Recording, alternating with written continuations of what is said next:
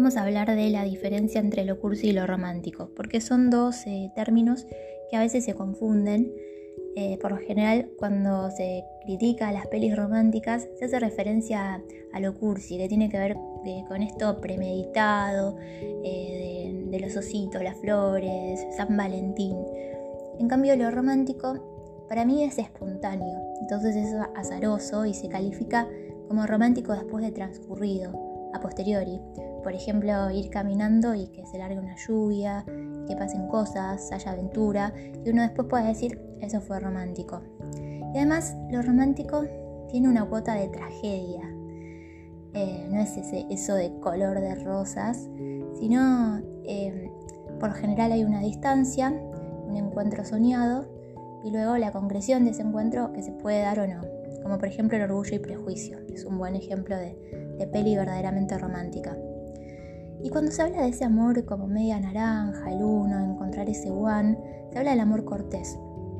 Pero el romanticismo es otra cosa, es un movimiento del siglo XVIII que viene a romper con mandatos, viene a cuestionar la religión como el centro del universo, viene a cuestionar el auge de la ciencia como lo nuevo que viene a reemplazar a la religión, que a veces se sitúa como la voz de la razón y no siempre tiene todas las respuestas, y viene a poner sobre el tapete a las pasiones, la importancia de sentir en lugar de taponar sentimientos con pastillas, se podría decir hoy.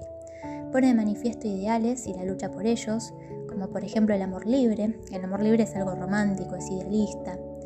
Los poetas románticos daban la vida por amor. Es esto de poner al otro en primer lugar, que es algo que ahora lo cuestionamos porque está muy en auge la idea del amor propio. Pero no se trata de decir que algo es mejor o peor que el otro, sino poder tener la mente abierta para entender que ningún extremo es saludable. Y menos cuando se trata de volcar ideas sobre el arte, que sublima los pensamientos, los sentimientos y las pasiones. Entonces la poesía, la música, las películas, todo eso es poder vivir la fantasía a través del arte. No significa que uno vaya a llevar a cabo lo que manifiesta.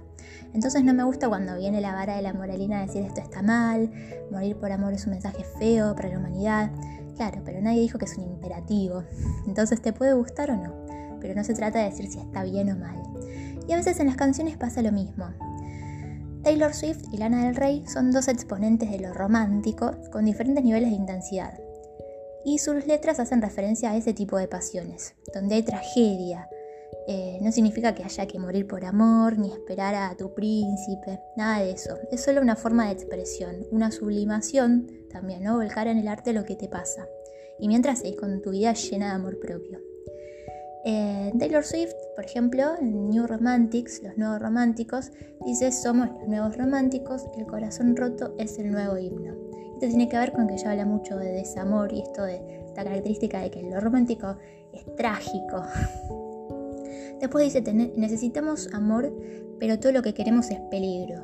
Y acá hace referencia un poco a lo de vivir intensamente, esto de la adrenalina de lo romántico. Y también dice las mejores personas del mundo son libres. Y ahí trae uno de los ideales románticos que es la libertad.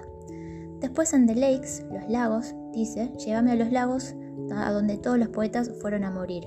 Yo no pertenezco y tú mi amado tampoco. Y después dice algo así como estos robots con celulares, ¿no? Yo no pertenezco. Esto de oponerse a las miserias de la época que alienan y buscar utopías, ideales más fuertes, con más pasión, tiene que ver con lo romántico. Después tenemos a Lana del Rey, que ya es un poco más dramática, ya se mete en un terreno más melancólico, triste. De hecho, a su género algunos lo llaman algo así como sad grunge pop. Y, por ejemplo, en Blue Jeans dice, te amaré hasta el final de los tiempos, esperaré un millón de años. Y tiene letras bastante más fuertes. Eh, pero yo creo que lo que aparte se puede ver en sus videos, que hay una cuestión estética del arte de Lana que va más allá de lo conceptual. Se ve en muchas de sus canciones esto de la melancolía como algo sexy, ¿no? parece contradictorio, pero es manifestar la parte artística que tiene la estética de la melancolía. Una mujer en sus vestidos de seda, con el maquillaje corrido, tirado en un arroyo entre flores, como Ofelia de Hamlet. Entonces hay que entender su arte no de una forma literal, sino como arte. No ir con la vara de la moralina, decirle a Lana, hacete respetar, sino más bien mirarla como cuando se mira un cuadro, con toda, la complejidad y las múltiples lecturas que se le pueden hacer sin juzgar tanto. Después, obviamente, te puede gustar o no, Pero tener la mente abierta también es eso, entender que no todo es bien o mal, al menos en el campo del arte.